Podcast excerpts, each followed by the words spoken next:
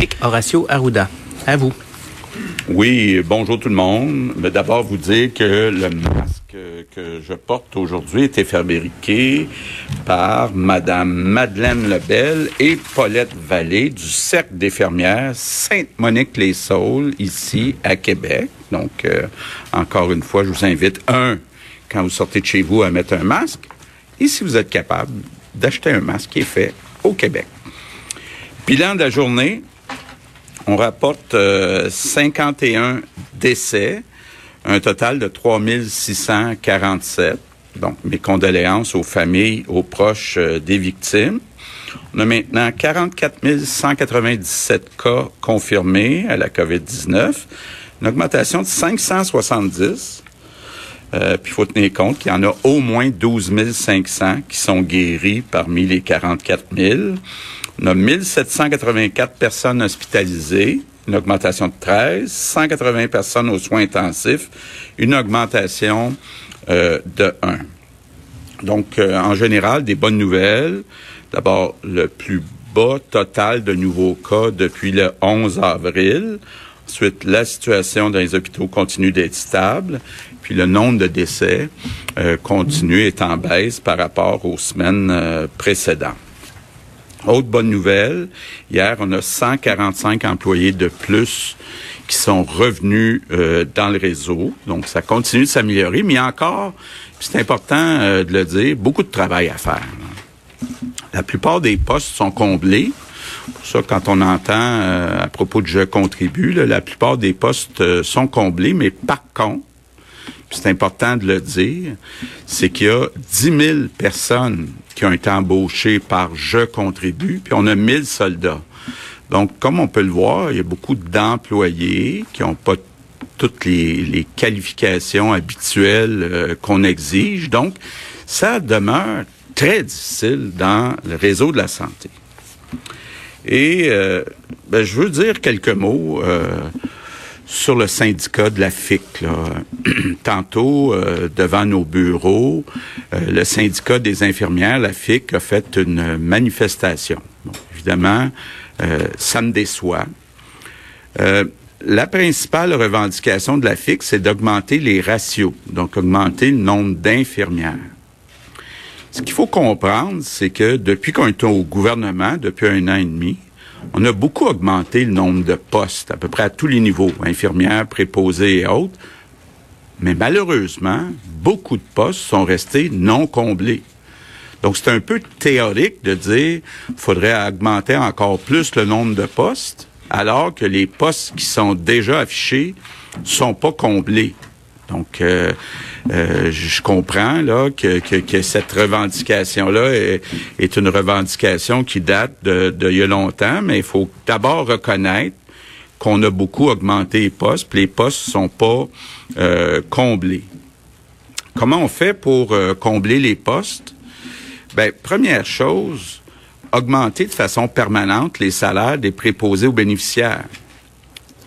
Pense que c'est assez simple à comprendre que si demain matin, on a plus de préposés aux bénéficiaires qualifiés, bien, ça va soulager une partie du travail des euh, infirmières.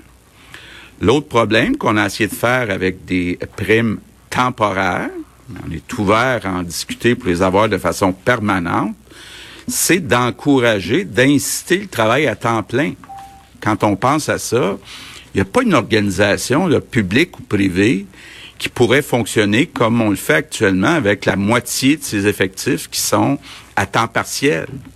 Donc, il faut vraiment trouver des incitatifs financiers pour que les postes à temps plein, incluant les postes de nuit, de soir, de fin de semaine, soient comblés.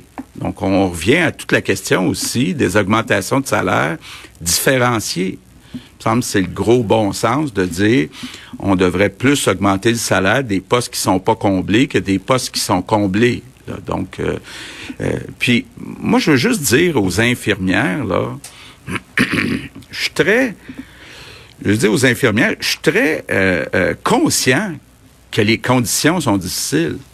Pas travailler avec 10 000 employés nouveaux, pas nécessairement qualifiés, des milliers de postes non comblés, 10 000 personnes du réseau qui sont en congé euh, de maladie ou en congé toujours.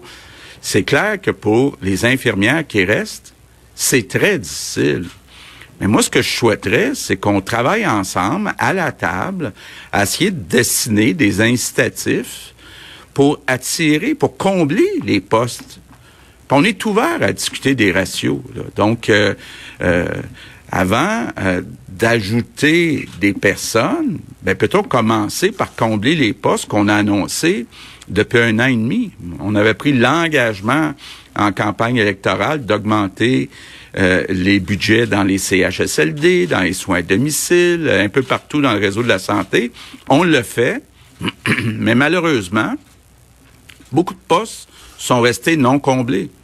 Entre autres, beaucoup de postes de préposés aux bénéficiaires, puis beaucoup trop de postes sont à temps partiel. Donc, euh, moi, je, lance un appel euh, au syndicat des infirmières, à la FIC, d'essayer de trouver ensemble des solutions.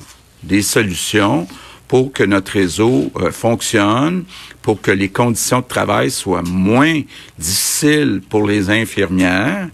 Et euh, donc, je pense que ça devrait se faire à la table plutôt que dans des manifestations devant mon bureau. Je conclus euh, sur la situation quand même. Euh, nombre de cas, nombre de décès, nombre d'hospitalisations, on le voit.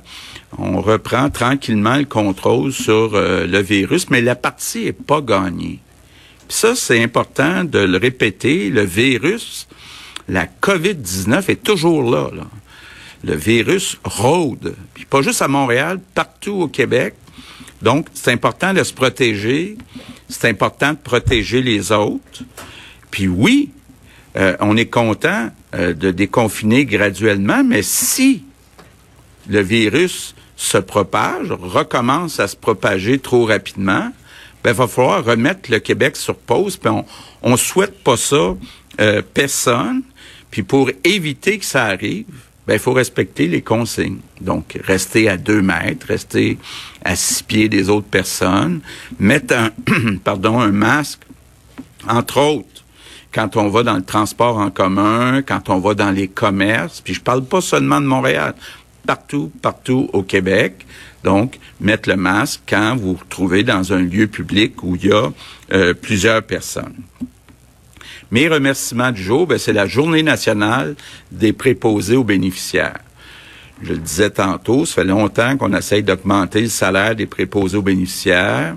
En plus, les préposés travaillent dans des conditions qui sont difficiles parce qu'il y a beaucoup de postes de pas comblés. Il y a 10 000 personnes qui n'ont pas nécessairement euh, toute la formation pour travailler actuellement dans le réseau de la santé, mais qui viennent donner un coup de main. Puis d'ailleurs, je remercie les autres aussi, mais je veux quand même dire toute mon admiration pour les préposés aux bénéficiaires. C'est un poste qui a été trop longtemps euh, sous-valorisé. Faut trouver une manière de mieux les payer. Faut trouver une manière que dans notre société, les préposés aux bénéficiaires soient vus comme étant des personnes qui font un travail qui est important auprès des personnes vulnérables qui en ont besoin. Donc, je veux évidemment profiter de la journée pour euh, remercier tous les préposés euh, aux bénéficiaires. Puis je pense que la meilleure façon de les remercier, c'est de suivre les consignes. C'est une question de respect. Il y a du monde qui travaille fort dans le réseau de la santé. C'est pas le temps d'aller envoyer des gens dans les hôpitaux de façon inutile parce qu'on n'a pas respecté les consignes. Donc, euh, on doit jouer en équipe. Puis, comme on dirait au hockey, c'est pas le temps de pogner une punition niaiseuse puis perdre le match. Donc, on veut être certain que tout le monde suive les consignes et je compte sur les Québécois. On est capable de se tenir ensemble, puis en même temps, on va se trouver à appuyer les gens qui sont dans le réseau de la santé. Merci.